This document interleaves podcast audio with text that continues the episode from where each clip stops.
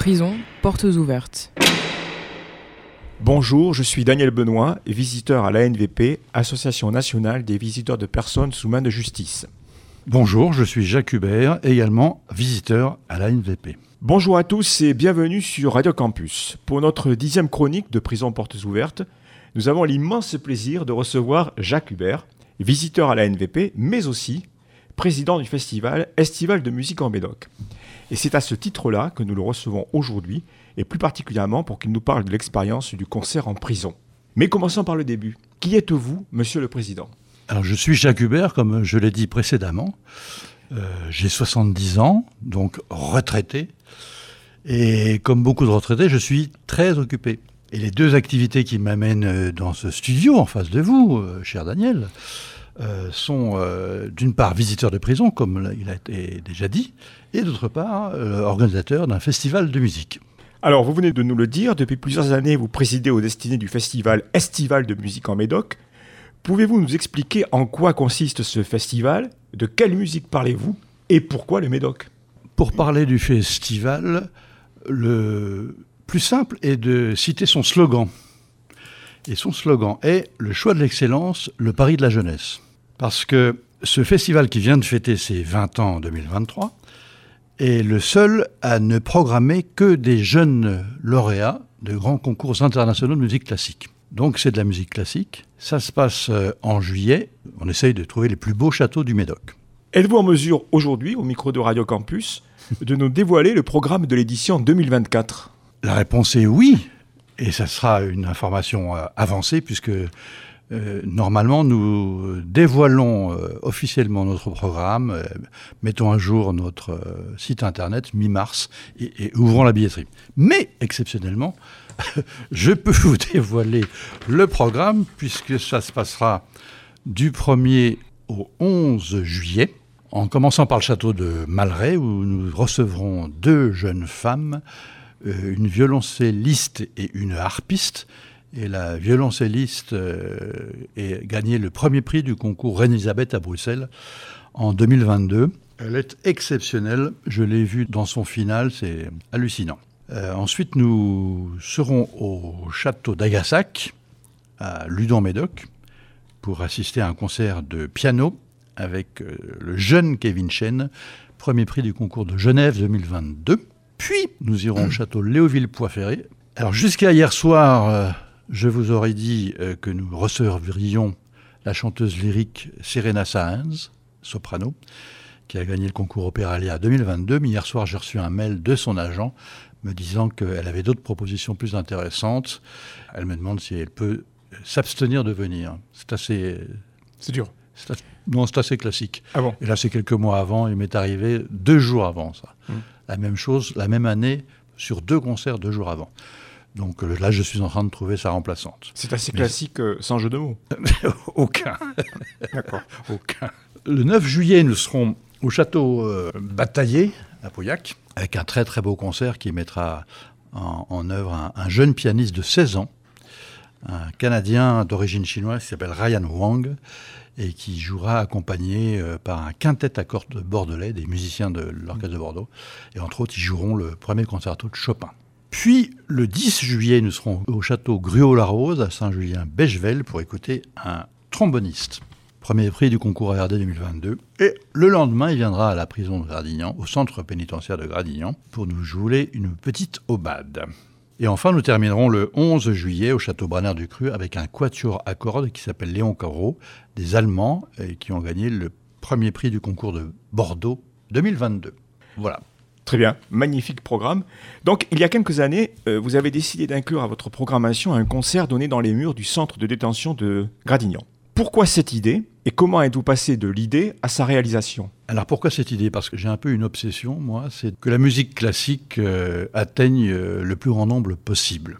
Et puis, dans ce plus grand nombre, pourquoi pas des gens dans des situations de non-liberté, de lieux de privation de liberté. Et un jour, j'étais puisque avant d'être à la NVP, j'étais au CLIP, Club Informatique Pénitentiaire, et j'organisais des réunions du CLIP. J'avais organisé une réunion avec euh, l'ex-directeur, André Varignon, Et je lui ai parlé de ce projet et tout de suite il a dit oui. Et après, euh, nous l'avons organisé avec euh, la directrice adjointe de l'époque. Et depuis, c'est toujours avec la directrice adjointe qu'on organise ces concerts.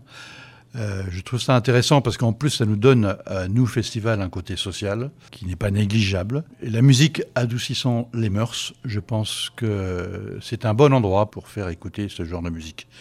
Et c'est souvent assez bien reçu. Et, je suis assez content de faire ça.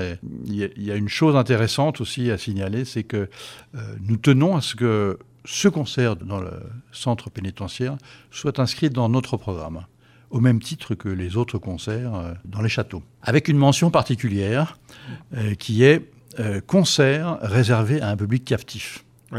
Et ça, c'est très intéressant parce que ça fait parler. Et les gens, tous les ans, les gens me demandent mais qu'est-ce que ça veut dire concert réservé à un public captif? Alors j'ai ce genre de question qui est très intéressante parce que les gens généralement ne trouvent pas. Bien que associé à ce concert, il y a une photo de, de Barreau donc pour moi, c'est évident, mais bon, c'est pas évident pour tout le monde. C'est assez amusant.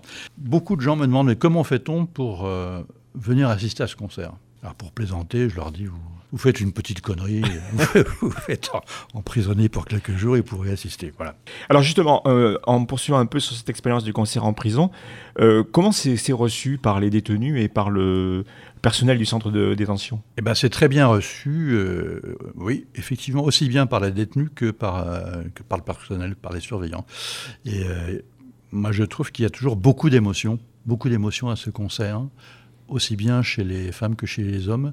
Beaucoup d'émotions et je me souviens du premier concert que l'on a fait où il y avait un, gradé qui était là. Quand on est parti, j'ai vu qu'il essuyait quelques larmes au coin de l'œil. Et ça, je me suis dit, c'est bien.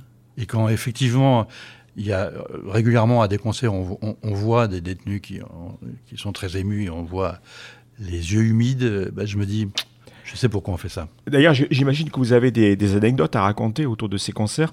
Euh, avez-vous quelques histoires à nous confier?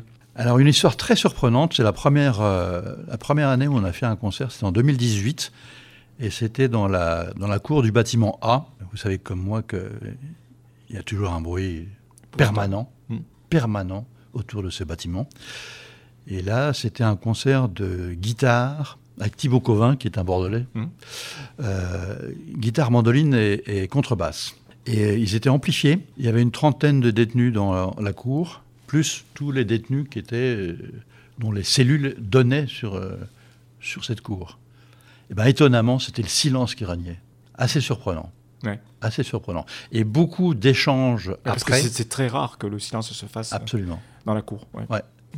Et à l'opposé, je crois que c'est en 2020, l'année du Covid, et on avait, euh, comme beaucoup de festivals, on avait annulé, annulé le festival. Et le seul concert qu'on ait fait, également euh, dans la cour du bâtiment A.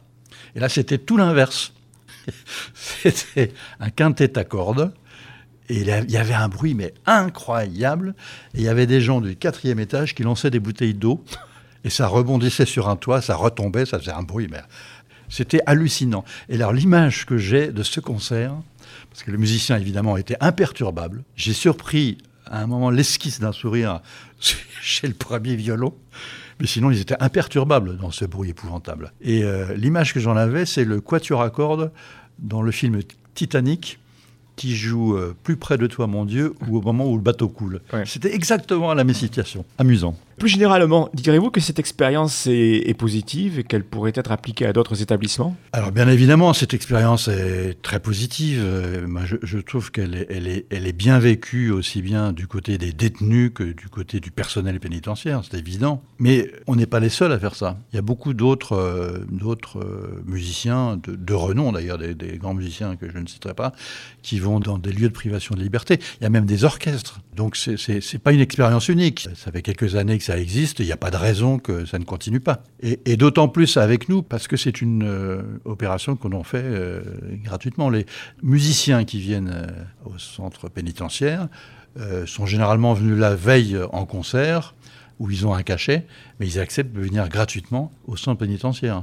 Nous, on ne facture rien.